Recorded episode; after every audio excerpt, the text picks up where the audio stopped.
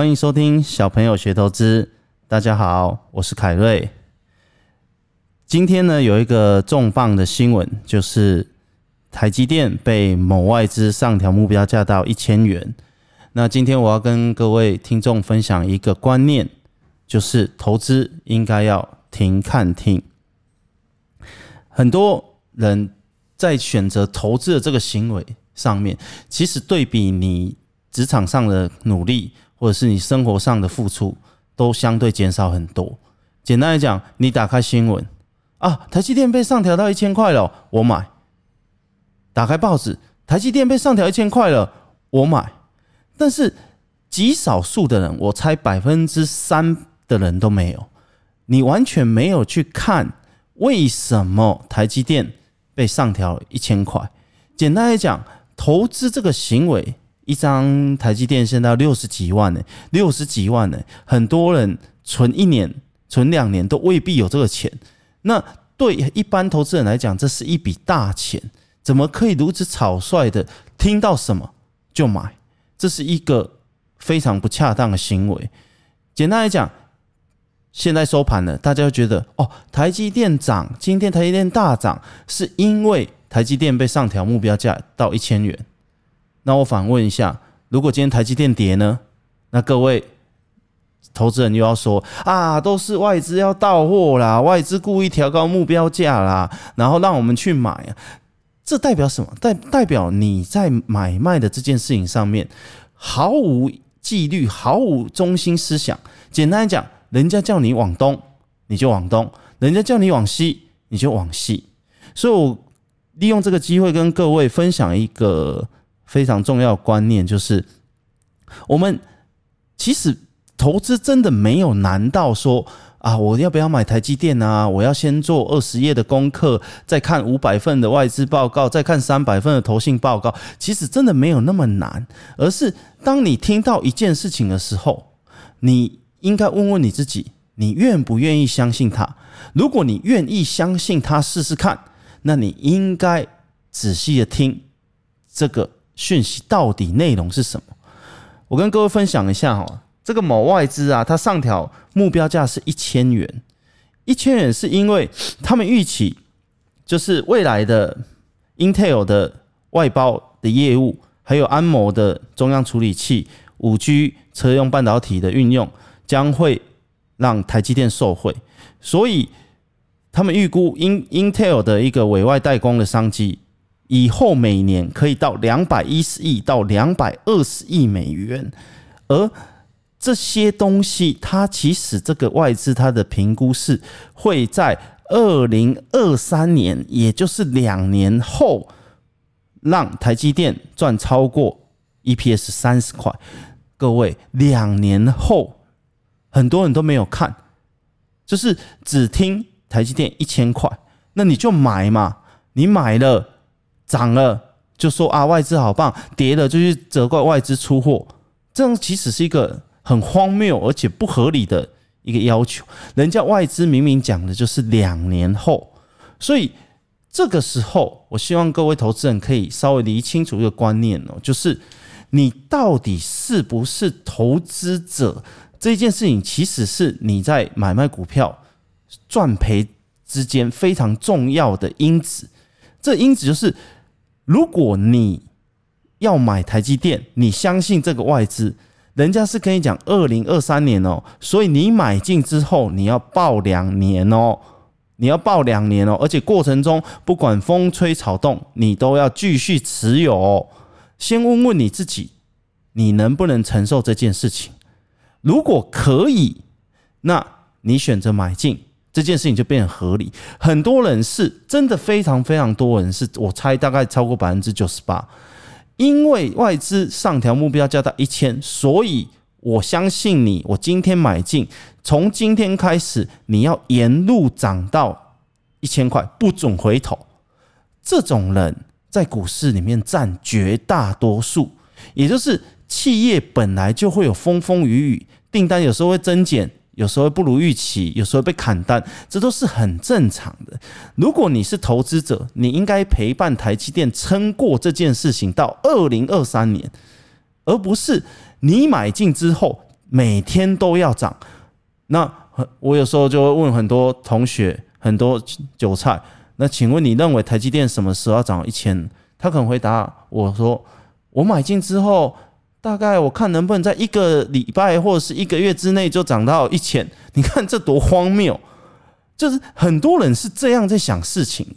人家也没有跟你说台积电一周内目标价是一千，人家是跟你讲两年后目标价一千，所以在这一件事情上面，你必须要定义清楚，你到底是不是一个可以长期持有一间公司股票的投资者，就很像我最近又很讨厌有人一直讲 Tesla，Tesla，Tesla 好像是一千多块的时候。很多人就讲啊，我早就跟你讲 Tesla 会会涨了。对，我想问你，你什么时候讲了啊？我五六年前就讲了。那我真的想问，Tesla 跌到五十块美元的时候，连马斯克都快要倾家荡产了。你你如果真的有他的股票，你抱得住吗？你不能老是靠结果啊！我早就跟你讲 Tesla key，Tesla key，Tesla key，那是你已经看到一千块的时候了。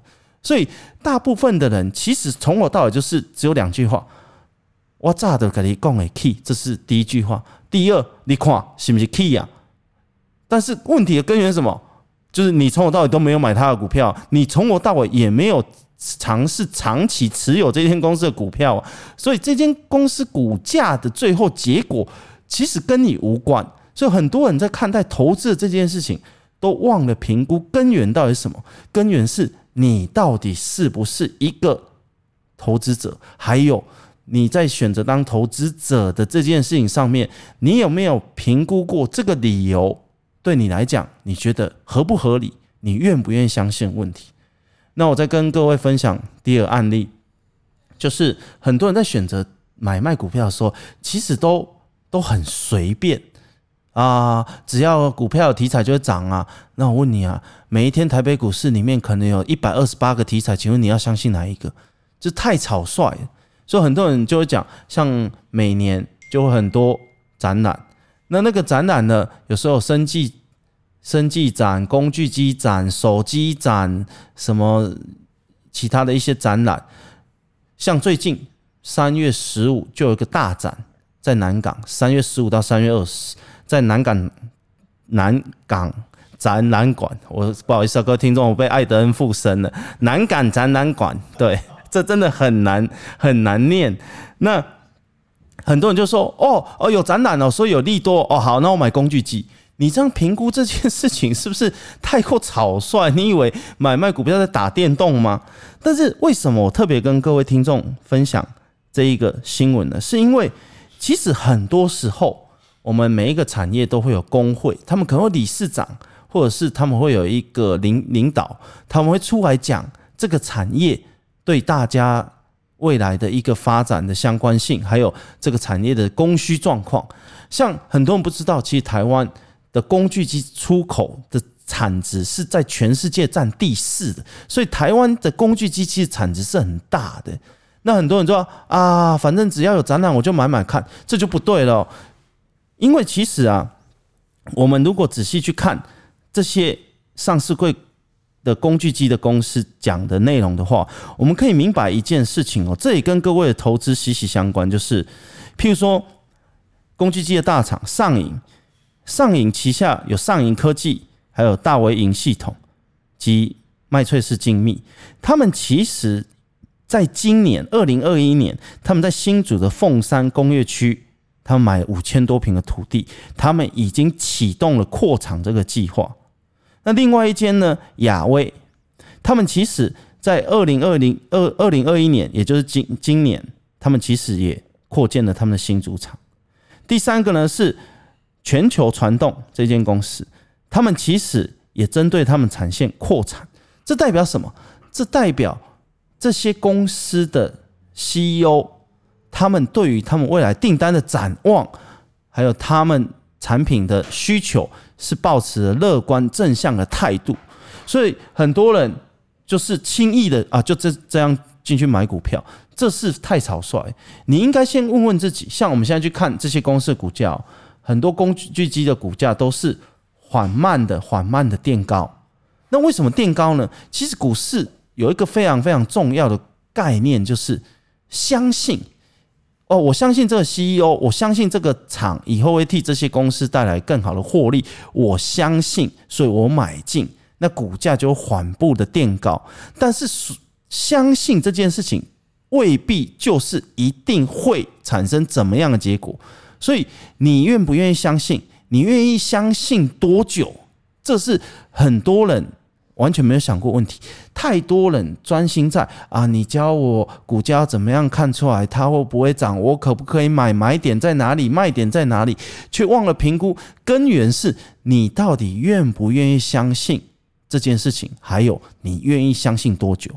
那我们如果我们自己就是这些工具机的老板，我们只能正向乐观的看待我们的。订单，所以我们扩产嘛，我想各位上班族应该都可以明白这道理。那他一定是有某部分订单的需求，他才敢花钱，这都要花几十亿、上百亿去扩厂。他一定是有订单，所以他扩厂，钱花下去了，你不能要求他说，反正未来就一定会大赚钱，因为即使你是老板，你也不可能知道以后一定会怎么样，你只能说。我偏乐观正向的去看待公司以后应该可以赚更多的钱，所以你如果选择持有工具机这些公司的股票的话，你应该是理由是相信，而不能要求别人一定要怎样啊？哦，你要扩产，好，那你股价涨一倍，这就跟刚才台积电的例子一样啊。哦，因为你上调目标价，所以从今天开始涨到一千块，那。如果每一天都涨停板的话，应该八个交易日就可以到了。你你这个要求是太过分，因为从头到尾这一间上调外资目标价，呃，上调台积电目标价外资，他也没有告诉你马上到。还有工具机的这些老板，他也没有告诉你一定会好。所以企业本来就会有高低起伏，你愿不愿意陪他走过春夏秋冬？这是。你进场投资的第一要务，这个比买卖点都要更重要。你到底是什么样个性？你到底是什么样的观念来看待股市的波动？这是你必须要评估的。